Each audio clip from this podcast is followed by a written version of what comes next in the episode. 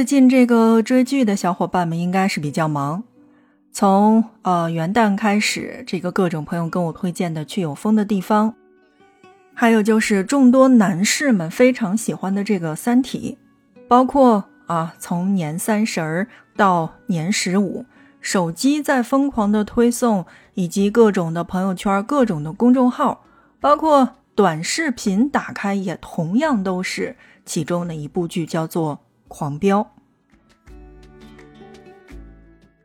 有的时候呢，要概括一座城市的风格，我们也可以从影视作品当中去反向推导。比如说呢，山城重庆呢就被文艺片导演所偏爱，镜头这么一怼，天然就是悬疑凶杀案的取景地。所以在很多时候，我们都会发现，好多的悬疑片好多的文艺片其实都是在重庆所取景的。而像《狂飙》这样时代背景是在二十一世纪初，那么剧情呢又是扫黑除恶、底层生活与办案情节的这种电视剧，其实大部分呢，哎，都有这种社会的氛围和真实的旧时光的痕迹。FM 轻奢时光，听着声音去旅行。在今天的节目内容当中呢，我们就跟着影视剧《狂飙》一起打卡它的拍摄地——广东江门。其实呢，要说市井气息浓郁，我觉得广东的任何的一个地方都挺市井的。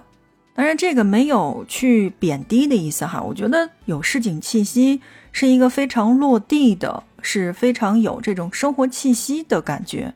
它并不像大城市一样有钢筋水泥。那我觉得更多的是人们的生活。你比如说，像这个影视剧当中出现的各种归桥建筑的骑楼。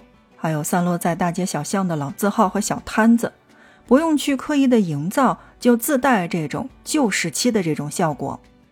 其实呢，要往前追溯一些江门的这个影视作品的话，其实我觉得还是有的，只不过是大家不够去关注。比如说早年间呀，这个《让子弹飞》，包括《一代宗师》，还有《误杀二》，也是在江门取景的。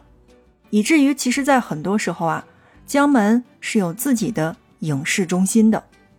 那么，接下来我们就从广州出发，用半个小时的时间，一起到江门去看看。作为全球四百多万侨胞的故乡，无数先民曾从此地出发走向世界，踏遍五洲，最终呢，又落叶归根，反哺故土。在广东省之内，如果有一个地方能用特立独行来形容的话，那么多半是江门。除了名声在外的开平碉楼和当地的风味儿的话，那么江门市区内的三区常常是被大家所忽略的宝藏地。这里深藏江门最精华的人间烟火。首先，第一个我们来介绍到的就是三十三墟街。三十三墟街呢，可以说是最有江门韵味的地方了。其实它并不是一个具体的街道的名字，而是墟顶、北街、长堤等历史街道的总称。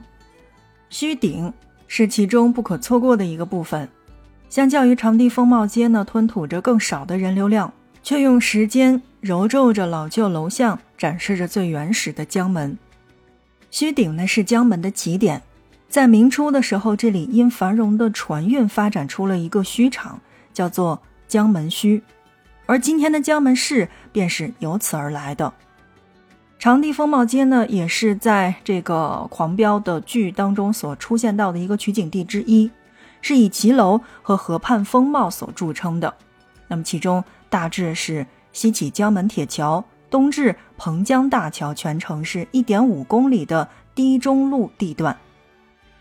打一个并不是很恰当的比方哈，这个比方一出，我觉得所有的北方人应该还是非常好理解的。比如说，就像北京，对吧？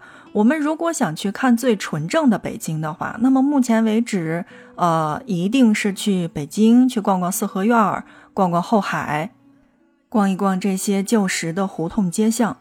所以，在北京我们去看到的这些东西，其实在江门。也可以去了解最纯正的江门，而这个地方就是我们刚才所说到的虚顶。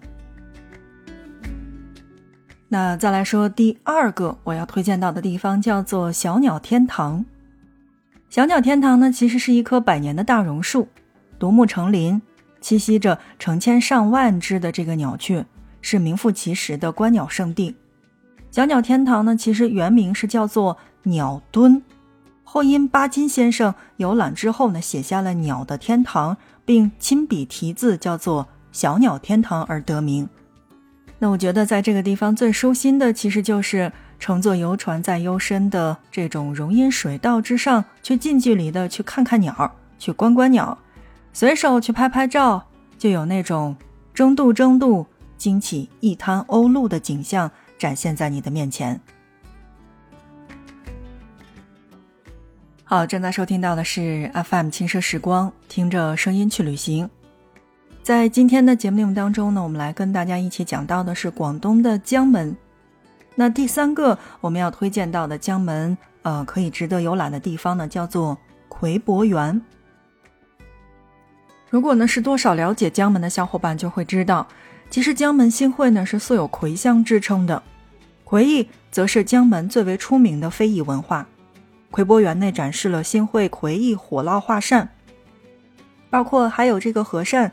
以及绣花扇等高超的手工技巧，而魁博园当中最大的亮点就是可以亲手去体验这种制作葵艺品。那一般来说呢，其实就是编织一把葵扇，而且呢，在这边是会有老师现场教授编织的方法。那大概呢是三十分钟就能将一个半成品编织完成。我觉得这种即去即体验的模式其实还挺好的。当然，它并不是免费的，而是收费的，是。每人五十块钱。接下来呢，我们要推荐到的这个地方呢，叫做武义华人华侨博物馆。博物馆呢是以展示江门华侨文化为主的这种专题性的博物馆，里面复原了当时华侨在境外谋生的场景，还展示了许多的华侨的文物，非常适合亲子家庭去参观，让小朋友了解的更多。当然呢，在这个博物馆的出口处呢，还还原了这个宁城火车站的这个景观。那火车呢是可以上到车厢里边的。如果你去到车厢里边的话，就仿佛一起穿越到了当时的过去的这个时空。其实我们自己呢，平时在这个生活当中很难见到这种旧时候的列车。那我们都知道呢，影视剧当中所存在的这个列车呢，是为了影视剧做准备的，包括它上面的这个灯光啊，它的这个大小呀，其实和我们所看到的本身的这个真实的场景还是有区别的。那所以到了博物馆之后，一定要去宁城火车站的这个景观去观赏一下。当然，之所以去推荐这个博物馆哈，其实，呃，我觉得这个博物馆还是有一个小众的玩法的。因为呢，它这边是原创了全国唯一一个结合华侨故事背景的博物馆的真实场景的剧本杀。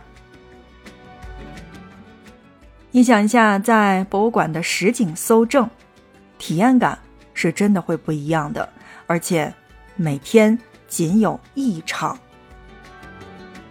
我们都知道，广东的这个熬汤是非常厉害的，而广东的这个凉茶呢也非常的棒。对吧？其实呢，不管是广东的靓汤，还是广东的中药，它都有一个非常非常棒的配料，叫做陈皮。我知道大家说到这儿一定会会心一笑。没错，在广东，在江门有一个地方叫做陈皮村。那陈皮呢，我相信是江门新会最具代表性的特产了。陈皮村整个村里面呢，都是陈皮铺子。方便购买特产以及手信。那如果想仔细的去了解新会陈皮的这个知识的话，可以去参观新会的这个陈皮文化体验馆。网红的陈皮灯就是里边的景观。说白了，陈皮村应该是我最推荐到的一个地方。陈皮村里面呢是有一家网红饮品店的，叫做魁记，里边售卖的各种陈皮制成的这个饮品以及欧包。还有网红陈皮冰激凌。其实呢，我自己呢就是一个非常喜欢吃陈皮的人。你想，其实陈皮泡水呀，包括陈皮去熬这个鸡汤啊，都非常的好。尤其呢，它这个味道，嗯，怎么讲呢？就是它会跟香菜一样，喜欢的人会非常喜欢，不喜欢的人呢，他就真的是对不了这个味儿。但对于我而言呢，我会觉得，包括陈皮糖、呃陈皮饮品，还有平时呢陈皮泡点这个水喝的话，这个味道都会很好。你想一下，本身是一股这个非常清淡的，对吧？陈皮的这个味道可以制成这个陈皮的冰激凌，然后陈皮还有核桃面包，还有陈皮的巧克力曲奇，是不是味道会感觉就是特别想吃？所以去到江门。一定要去陈皮村逛一逛，去到陈皮村一定要试一试我刚才所说到的这些，哎，饮品也好，还是小吃也好。